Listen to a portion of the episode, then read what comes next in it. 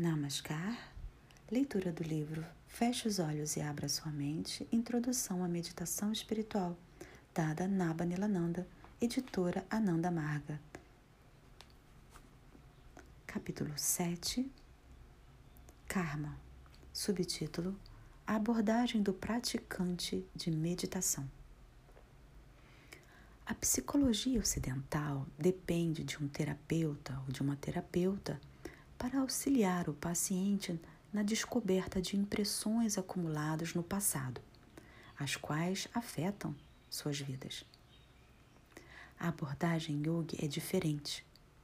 Embora eu concorde com alguns fundamentos da psicologia ocidental, esta não nos estimula a procurar orientação com um professor espiritual. A psicologia não propõe que esse professor espiritual adote um papel de analista. Em vez disso, nos estimula a desenvolver nossas qualidades positivas e empregar a autoanálise. Há alguns anos, passei uma semana sozinho na Suíça, num retiro pessoal, num local próximo a um bonito lago Pratiquei muita meditação, escrevi música e pratiquei a escrita criativa como uma espécie de autoanálise. Ao final de uma semana, tomei um trem para a Alemanha e comecei a escrever sobre a minha experiência. Ao escrever, minha mente foi subitamente inundada por profundas compreensões de minha própria personalidade, de minha infância, da relação com a minha mãe e percebi como essas experiências ainda influenciavam a minha relação com as outras pessoas. Essa experiência durou cerca de duas horas.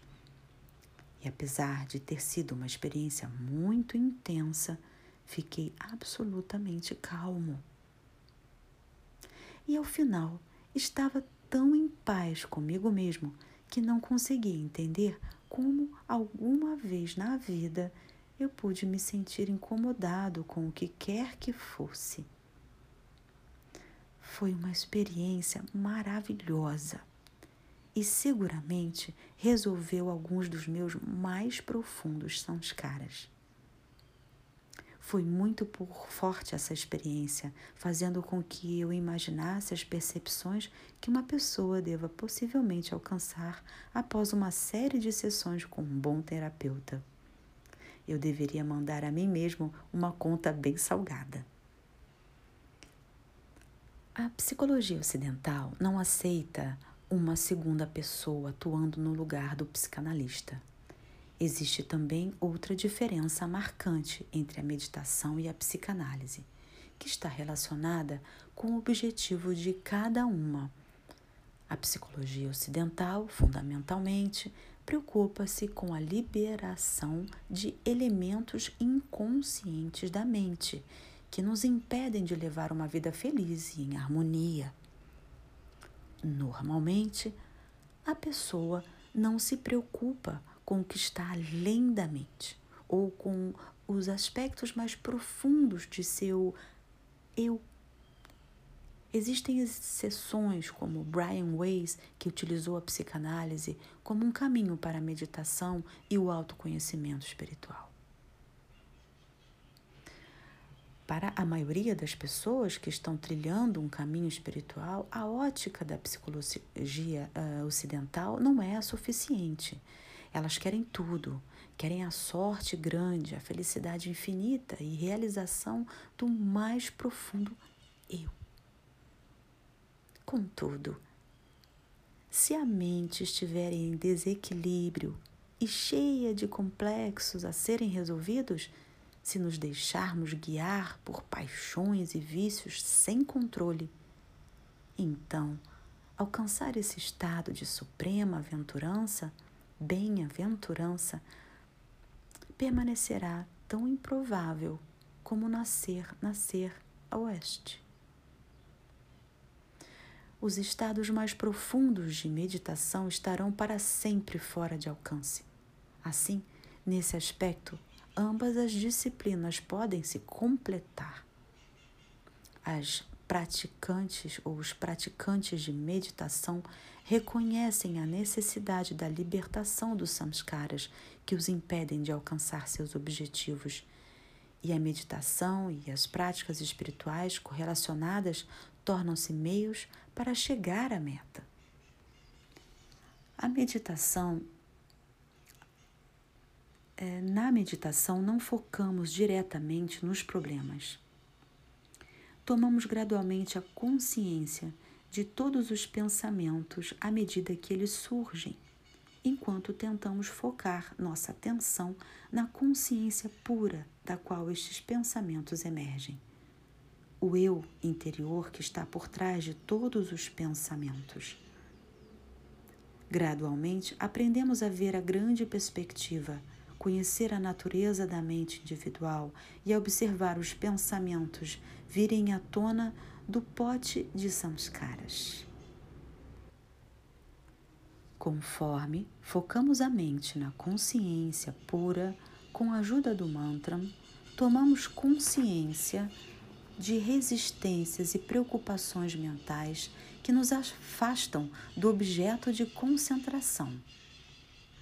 Quando mais Quanto mais nos aprofundamos, mais concentrados ficamos na consciência interior e menos identificamos com as atividades da mente. Aos poucos, nos tornamos testemunha da silenciosa parte da mente. Reconhecemos os problemas à medida que eles surgem com a clareza intensa de uma mente concentrada. Tomamos consciência de nós mesmos por meio da percepção interior que transcende a agitação e a turbulência de pensamentos e desejos.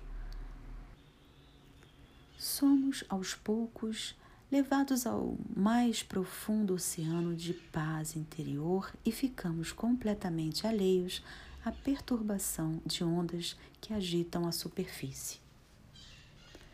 A imersão no silêncio da consciência pura, mesmo que só por um momento, desenvolve em nós a firme constatação de que acabaremos ganhando controle sobre as nossas mentes inquietas e tendo a compreensão de que nos identificamos com um tranquilo eu interior.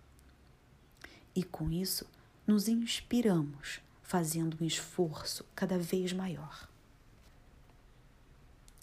Através da meditação, esta prática de expressão da consciência, as impressões armazenadas na mente são expostas à luz mais rapidamente do que através de qualquer outro processo, de acordo com a profundidade de nossas práticas.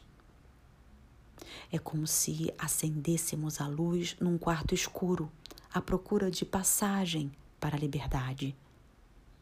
Nesse processo, todo o quarto fica iluminado. Mesmo os praticantes iniciais se tornam conscientes da aceleração do processo de libertação de samskaras à medida que sua meditação progride. É bem verdade que poderá não haver o firme propósito de ter controle sobre um desejo ou vício específico, mas, no cotidiano, sentimos que ele começará a dissipar-se sozinho. Também poderá acontecer de que um belo dia, ao acordar, percebamos que um medo ou um problema de nossas vidas não nos aflija mais. Isso aconteceria em razão de a energia emocional bloqueada por um determinado samskara ser naturalmente liberada no processo da meditação diária. Nem sempre a meditação é fácil, pois o ego resiste à descoberta daquilo que está escondido. Mas com o tempo, ele se vê obrigado a admitir sua derrota. Quando eu era uma criança, sofria de uma timidez fora do comum. Aos poucos, com o chegar da adolescência, essa timidez foi se dissipando, contudo, continuou a existir enquanto eu tocava música. por mais de 12 anos tive o forte medo de que alguém me ouvisse tocando piano. Um ano após eu ter aprendido meditação, esse medo simplesmente foi-se embora. Nem sequer dei por sua falta, até vir à tona a lembrança de como era a situação. Algumas vezes observo pessoas que derramam umas poucas lágrimas quando meditam, quando terminam a meditação. É comum não se lembrarem de nada, em particular que as tenha ficado feito chorar. Elas estavam apenas conscientes da liberação de alguma energia emocional. Os yogis chamam esse processo de queima de samskaras. Outras vezes, um forte samskara pode se manifestar de forma direta no seu processo de queima. Um amigo meu dava aula a alguns alunos de meditação e um jovem costumava ter um medo inexplicável sempre que ficava a 10 metros e meio de altura. Fora isso, não tinha medo de altura. A 8 metros ou a 12 metros, ele se mantinha calmo e controlado. Então, num determinado dia, durante a meditação, a origem de seu curioso medo surgiu claro em sua mente. Teve a lembrança de que, aos quatro anos de idade, ficou pendurado por uma mão em uma varanda a dez metros e meio de altura. Ele ria enquanto chamava pela mãe. A sua mãe gritou quando o viu ali pendurado e correu para puxá-lo para dentro. Ele contou à classe que, depois de ter se lembrado do episódio, seu medo sumiu. Muitas vezes, a reação em potencial se expressa em algum acontecimento em nossas vidas. Podemos ser atingidos por um carro ao atravessarmos a rua, ou perder o emprego sem que tenhamos culpa, ou ganhar na loteria com um bilhete que um amigo nos deu. Temos de viver o nosso karma, sendo ele bom ou ruim. E essa verdade universal se reflete nos eventos da vida sobre os quais parecemos não ter controle.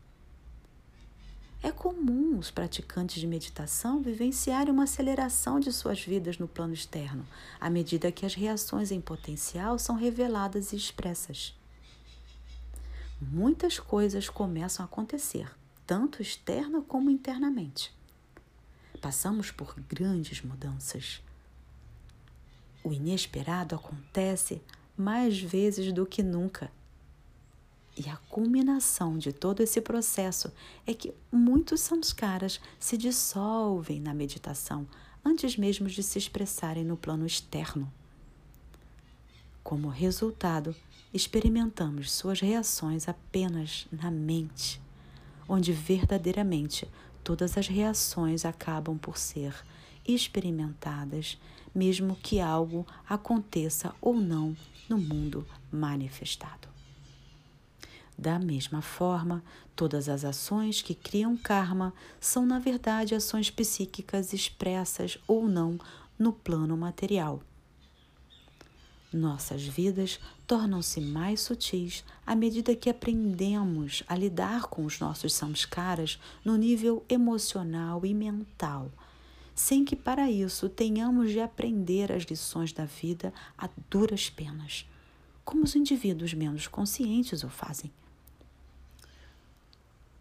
No mundo competitivo atual, muitas pessoas ainda consideram que o ato de se sentar quieto para meditar é algo improdutivo. Tomar meia horinha que seja é demais. Tais pessoas estão muito distantes da verdade.